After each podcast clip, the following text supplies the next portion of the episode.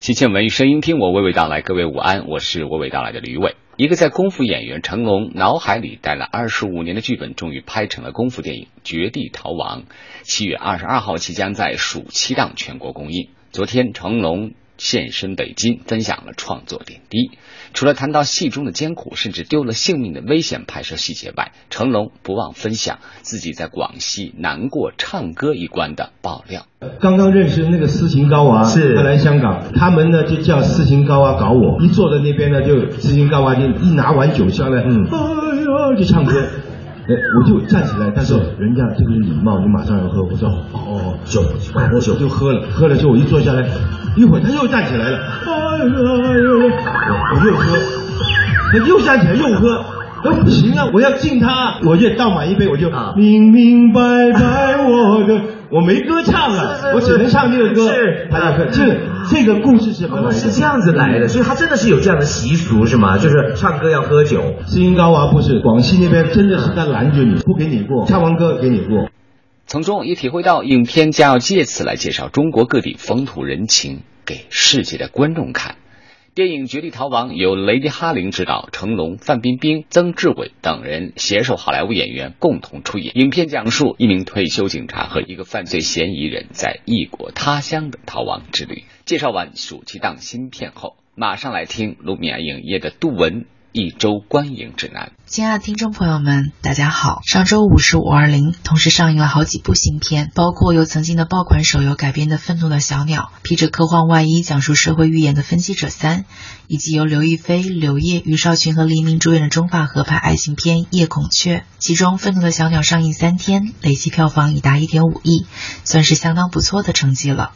要将一个动作几十秒的零剧情手游改编成近一百分钟的大荧幕电影，其背后所付出的努力可想而知。好在个性鲜明的人物重塑、萌化人心的造型设计，以及笑点密集的剧情编排，都让《愤怒的小鸟》收获了不错的票房和口碑。上周末，卢米埃部分影城还特别准备了有趣好玩的小鸟游戏。说到本周最值得期待的新片，当属时隔六年重新回归的《爱丽丝梦游仙境二：镜中奇遇记》。二零一零年第一部电影上映时。便收获了十亿全球票房的超高成绩。本周五华丽回归，的确值得期待。适逢六一将近，《愤怒的小鸟》和《爱丽丝梦游仙境二》都会是合家观影的不错选择。随后，我特别评点一下上周开始上映的导演戴思杰作品《夜孔雀》。有观众会表示看后不懂，但戴思杰导演依然保持巴尔扎克与小裁缝的最初创作风格，沿用其中的演员刘烨搭档刘亦菲、黎明、于少群，上演一出似乎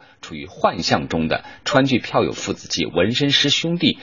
与一个女人间的情感关系，看似多重凌乱，但是夜孔雀一条主线一个主题，让所有的丝线如同蚕茧般将故事核心锁在夜孔雀。紧紧包裹，直至影片结尾才破茧而出，从而也使得影片到达了一个艺术的创作层次。看电影有时候还真不能只看表层的影像和对白，而是要静下心，从铺垫的音乐、导演、编剧给出的故事元素中所呈现的提示，用自己的眼光去完善导演给出的潜意识歌曲。有艺术欣赏需求的你，不妨去影院。看一看这部集合中法情愫这样的一部大电影《夜空曲》，观影指数八点零。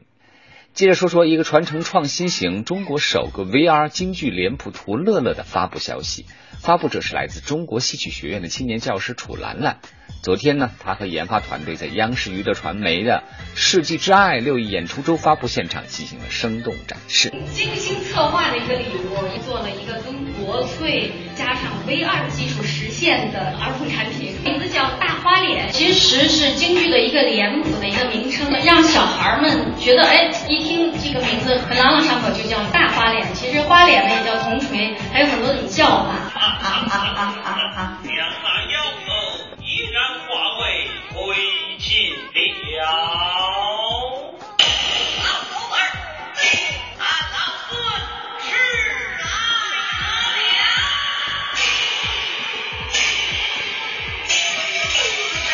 这款产品是楚兰兰邀请了北河王之孙参与创作，以京剧版《大闹天宫》为题材，选取十个经典场景、十六个京剧脸谱人物，小朋友扫描图片就可以欣赏精彩的故事，了解创作的背景，送上楚兰兰演唱的新京剧宝宝。这里是文艺大家谈之午间，和你娓娓道来，马上关注微信公众订阅号 CNR，每天和你聊文艺，还有机会获得卢米埃免费观影兑换券，期待你的参与。